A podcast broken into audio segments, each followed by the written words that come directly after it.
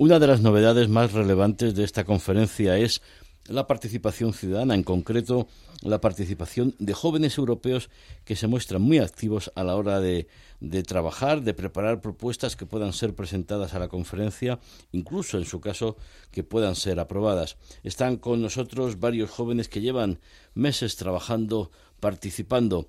Guiomar Gutiérrez Pascual, secretaria de los jóvenes del Movimiento Europeo, está aquí en el estudio. Guiomar, buenas noches. Buenas noches. Antonio Porcel, representante de Jóvenes Europeos en España. Antonio, buenas noches. Buenas noches. Mm, Guiomar, ¿cómo está siendo vuestra experiencia en esta conferencia? Pues la verdad que la experiencia está siendo novedosa, es lo primero que con la palabra que lo describiría, porque es la primera vez como que se nos da la oportunidad a los jóvenes de participar en la conferencia y de opinar sobre el futuro de Europa más allá de unas elecciones. Lo que pasa es que sí que también andamos un poco defraudados porque en muchos casos no se nos ha tenido en cuenta. Se nos dijo que los jóvenes éramos como la pieza central, como bien habéis dicho vosotros, y luego a la hora de, participar y de conformar el plenario, los grupos, los eventos, siempre se nos deja afuera o muchas veces somos el público que, que está al otro lado, pero no el que hace preguntas, pero no el que, el que participa y al final los jóvenes somos quienes tenemos que decidir el futuro que vamos a vivir porque son nuestros próximos 50, 70 años si, si todo quiere Hombre, yo sí creo que efectivamente los jóvenes tenéis que participar en la decisión de vuestro futuro, también contando con la experiencia de los que tenemos algunos pocos años más que vosotros, lógicamente. Antonio, ¿tú cómo, lo ves? ¿Tú también te quejas o, a ti tú has tenido más suerte? Suscribo las palabras de Guillermo, sí que es cierto que debería dársenos más importancia, pero a la vez pienso que esto el hecho de que se esté iniciando la democracia participativa y que la Unión Europea esté poniendo tanto esfuerzo en ello es un signo bastante positivo. Al final yo, como joven activista por la integración europea, ya sé que tengo un sitio en la toma de decisiones y que las políticas que se están llevando a cabo por parte de la Unión Europea, política sobre el pacto verde, la política digital, son cosas que me afectan directamente y que yo tengo que decir en eso. Entonces, ahora si en algún momento se volviese a intentar no escucharnos, yo no permitiría esto. Y esto me parece algo bastante positivo y que la COFOE, en cierto modo, ha dado un pequeño impulso a él. Yo os veo, Guiomar Antonio, con personalidad para que no os sintáis, eh, no sé, abrumados por la presencia de un eurodiputado o de una personalidad famosa o alguien que esté eh, en, esa conferencia y que, y que pueda tener, bueno, políticamente más experiencia, pero quizá vosotros estéis aportando sabia nueva, ¿no? Bueno, sí, es un poco lo que decías antes del diálogo intergeneracional, el crear esos diálogos, porque siempre es cierto que te impone una persona mayor y más si es un eurodiputado, mayor en el sentido de más mayor que tú, aunque solo sean cinco años, te impone, y si es un eurodiputado te impone mucho, pero creo que esta conferencia, como bien decía Antonio, ha llegado para que los jóvenes también nos sintamos parte de ella y que hablemos de tú a tú, en plan, ya con confianza y tratando de romper un poco esa barrera, el tercer, el tercer espectador, romper la, barrera como en el teatro y hablar de tú a tú y, trabajar juntos eh, al final por, por algo que es el de todos, porque si no se hace con, con todos y solo lo hace la, la alta esfera, no, no se logra nada. Antonio, ¿tú te cortas porque haya algún eurodiputado?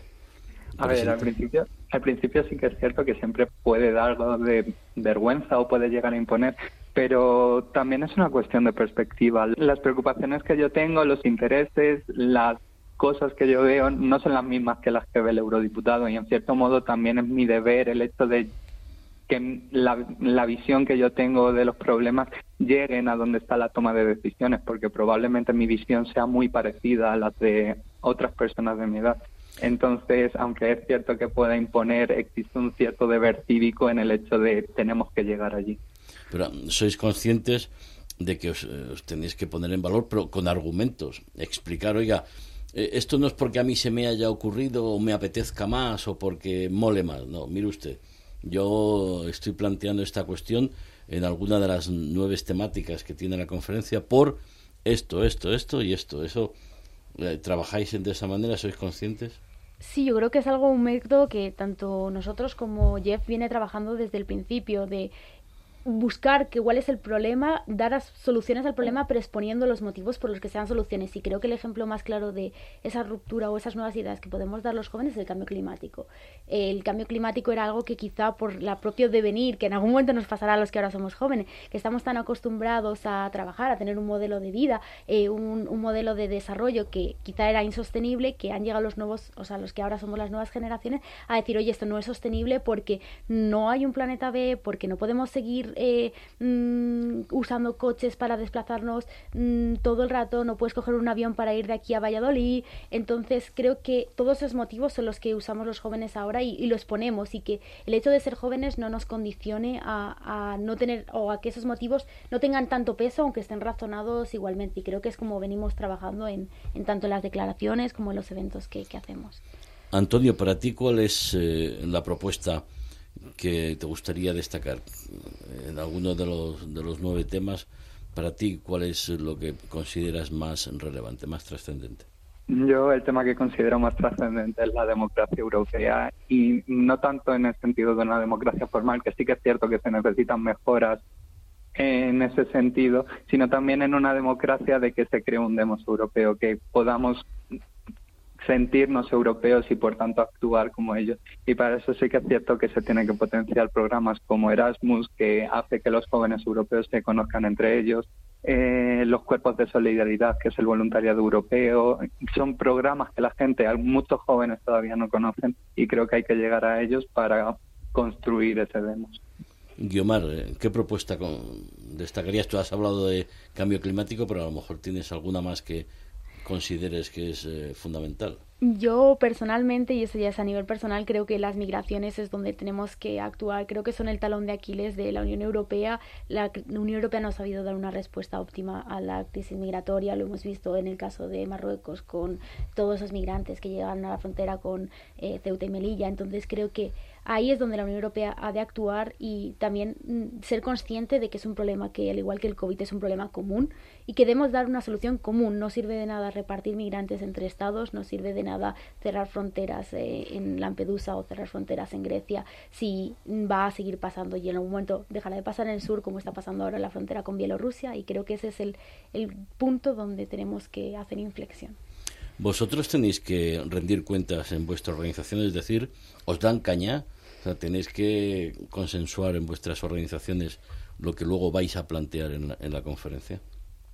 Yo creo que eso es el, el sumum de, o sea, el seno de una organización, ¿no? Que al final tienes que eh, consensuar las cosas y llegar a un acuerdo porque igual eh, uno tiene una postura muy, muy pro federalista o pro anexión y ceder competencias y el otro justo en lo contrario. Y más en el caso del movimiento europeo, cuando los jóvenes ya mm, tenemos que negociar con adultos y tener estos diálogos intergeneracionales muchas veces tienes la sensación de que al final tienes la, la, declaración está, no es lo que tú querías, pero dices es que al final es como una negociación real que haya pasado en la Unión Europea, que es el punto medio, que ni es lo más lo que tú querías, ni es justo lo contrario, que igual era lo que quería la otra persona y habéis llegado al punto intermedio. Entonces, la respuesta es definitivamente sí, pero ahí está también el propio ejercicio de la democracia participativa y representativa, que es llegar al punto medio. Pero, Antonio, en, en caso de que por ejemplo, estéis en un plenario, en el próximo plenario que se pueda celebrar en, en Estrasburgo, creo que es, ¿no? Y haya que tomar una decisión sobre la marcha y, y los móviles no estén del todo operativos, ¿tú tienes capacidad para tomar una decisión respaldado por tu organización o tienes que consultar sí o sí? Al final las organizaciones siempre escuchan. Hay que siempre sí que es cierto de que necesita cierta eficacia a la hora de actuar, pero al final nos asociamos para eso, para que nuestra voz se nos escuche, para que tengamos más fuerza como ciudadanos. Entonces, pues sí que es cierto que... Oye, os quería eh, preguntar, ¿los jóvenes estáis concienciados? Lo digo porque en demasiadas ocasiones las imágenes que prevalecen los fines de semana, botellón, miles de chavales bebiendo, sin embargo, chavales como vosotros, jóvenes como vosotros que estáis en organizaciones juveniles, que estéis trabajando para construir una Unión Europea mejor, para construir un futuro mejor, deberíais tener más presencia en los medios de comunicación, en las televisiones y que no y que los medios no estuvieran sacando siempre que si el botellón para aquí, el botellón para allá, ¿no? Bueno, yo creo que los jóvenes estamos comprometidos y creo que hay muchas formas de hacer política y que a veces no siempre es la manera tradicional la que usamos los jóvenes. Quiero decir, los jóvenes nos movemos por redes sociales, retuiteamos, hacemos hilos y campañas de denuncia. Y creo que esa es otra manera nueva que quizá muchas veces nos dicen, no, es que los jóvenes pasan mucho tiempo en redes sociales y entonces no se implican o no quieren. Entonces creo que ahí hay que cambiar un poco el chip. Y por otro lado, creo que eh, mm, precisamente la, Unión Europea pone mucho el foco en los jóvenes porque cree que estos sí están participando y la plataforma es un ejemplo de ello. Quizá no es la mejor realización, pero la idea de llevar la nueva tecnología a, a, los jóvenes y a contar con las formas que ellos tienen de participación es lo evidente. Y es lo que los jóvenes, eh, como, la, como incluimos a los jóvenes en la Unión Europea y en toda la toma de decisiones que hay jóvenes que van a botellones y que son las imágenes que siempre dan los jóvenes, incluso pues fiestas masivas y ahora con el COVID siempre se nos ha echado mucho la culpa. Evidentemente pasa, pero también porque hay como mucha un foco en esos jóvenes que son muchas veces minoritarios y que no componen en eh, gran parte de la juventud. Y si echamos un poco de vista al panorama nacional, y con esto ya cierro, es que eh, vemos como muchos jóvenes están en diferentes asociaciones, eh, tanto de Unión Europea como la Asociación de los Scouts, la Asociación de Erasmus, eh, etcétera. Entonces, o, o, haciendo deporte, que también hay muchísimos jóvenes todos los fines de semana haciendo múltiples deportes. Exactamente. Entonces no es siempre buscar lo que los jóvenes hacemos mal, que evidentemente siempre pasa, porque como todo el mundo nos equivocamos, sino también lo que hacemos bien y dar cambiar el foco también que hay. ¿Cómo lo ves tú, Antonio? Hombre, yo tampoco digo que no os podáis tomar un, un cubata, lógicamente, pero ¿eh? es lo, lo creo, normal. Yo al final creo que también ese es el punto. Siempre te enseña un poco lo negativo, sobre todo con el, la, desde el contexto de la pandemia. Sí que es cierto que cuando ves imágenes de jóvenes siendo irresponsables, pues choca. Pero hay que tener en cuenta de que probable son una minoría y además la juventud al final tiene una capacidad que a lo mejor ya otras generaciones más adultas no la tienen y es que critican mucho el cuerpo social, todavía no están dentro pero quieren repensarlo, quieren hacer cosas nuevas, quieren crear y el ímpetu que tiene la juventud en este sentido es mucho y también hay que saber aprovecharlo.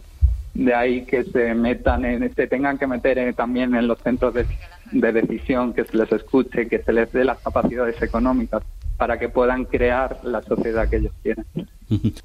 Pues está todo, todo claro. Os agradezco que hayáis dedicado unos minutos aquí en, de cara al mundo para expresaros, para comunicar, para que sepamos en lo que estáis trabajando. Y os embarco tanto a Antonio como a Guiomar para cuando tengáis ese plenario, después vengáis a contarnos cómo ha sido, si os habéis podido expresar, si os han tenido en cuenta si os han hecho caso. ¿eh? Guiomar Gutiérrez, secretaria de los jóvenes del Movimiento Europeo, y Antonio Porcel, representante de Jóvenes Europeos en España. Muchísimas gracias a los dos. Buenas noches. Muchas gracias.